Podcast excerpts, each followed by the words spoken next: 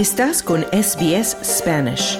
Encuentra más historias fascinantes en sbs.com.au barra Spanish.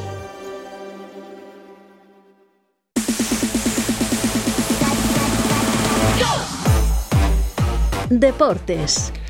Ya escuchamos la música de los deportes y en hora 13 tenemos nuevamente a nuestro compañero Carlos Colina con nosotros. ¿Qué tal Carlos? ¿Qué nos traes del día de hoy en deportes? Claro que sí, Claudio, muy buenas tardes y vamos a comenzar hablando sobre la buena noticia del día y es que muchas personas estaban tratando de buscar los boletos para entrar a los partidos del Mundial Femenino 2023 que se juega en Australia y Nueva Zelanda y Fútbol Australia ha acogido con satisfacción una decisión que han tomado las organizaciones del Mundial para cambiar la ubicación del primer partido de las Matildas.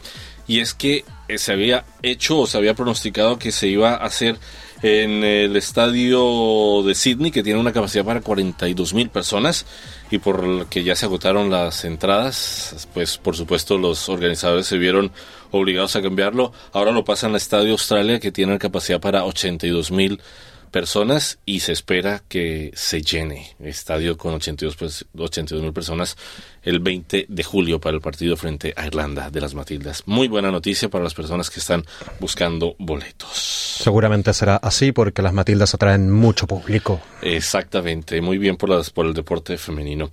Y vamos a cambiar de continente, nos vamos para España y con gol de Sergio Camello, el Rayo Vallecano se llevó la victoria de Villarreal y se acerca ahora los puestos de clasificación europea en el cierre de la primera vuelta del campeonato español. El equipo madrileño ahora suma 29 puntos y está a tan solo dos de su rival y que es el Betis que ocupa las plazas de clasificación para la próxima Eurocopa League y está a tan solo cinco unidades de la zona de la Champions. El Villarreal, por su parte, ahora se ve frenada su carrera por jugar la próxima Liga de Campeones, quedando ya a tres puntos del Atlético y ahora tiene que buscar o que falle el Atlético y que ellos sigan sumando unidades, que parece un poco difícil con lo que estamos viendo en el campeonato español. Y hablando de España, el Valencia acaba de anunciar el fin de la tenura de su técnico Genaro Gatuso como entrenador del equipo español tras llegar a un acuerdo para rescindir su contrato. Gatuso finalizó su periplo frente al Valencia después de siete meses, siete meses de retomar las riendas del equipo en junio pasado en sustitución de José Bordalás. Los últimos malos resultados del Valencia han llevado a la salida de Gatuso tras ganar tan solo un partido mm. de los últimos diez en Campeonato Español, donde está en la posición 14 y también en peligro de descenso.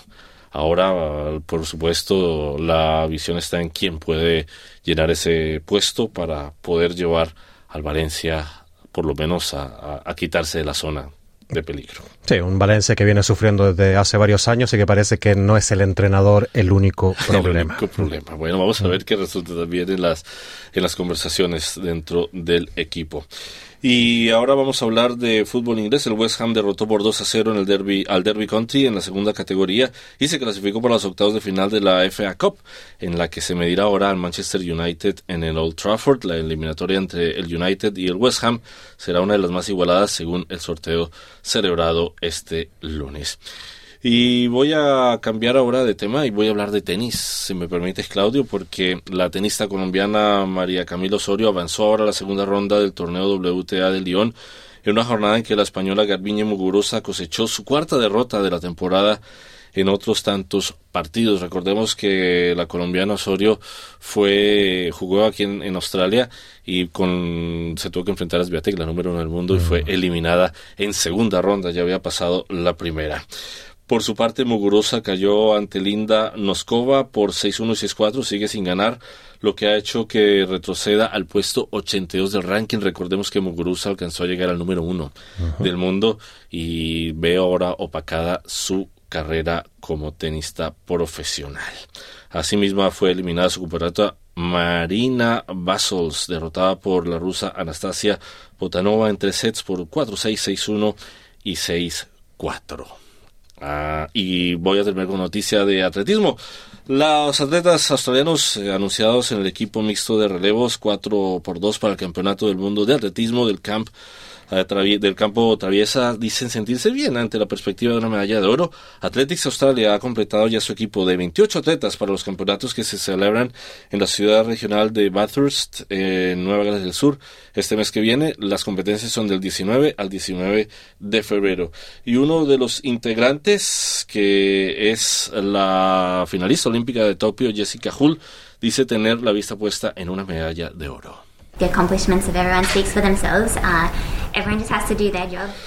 Los logros de todos hablan por sí solos. Todo el mundo tiene que hacer su trabajo correctamente y creo que obviamente todo el mundo tiene que aspirar a una medalla, pero creo que sería una tontería no aspirar al oro en nuestro país y tenemos el apoyo de todo el mundo. En Australia no habrá ni un solo paso en solitario, habrá alguien gritando por nosotros en cada punto y creo abrazar esto, decía Hull, que va a representar a Australia en los campeonatos.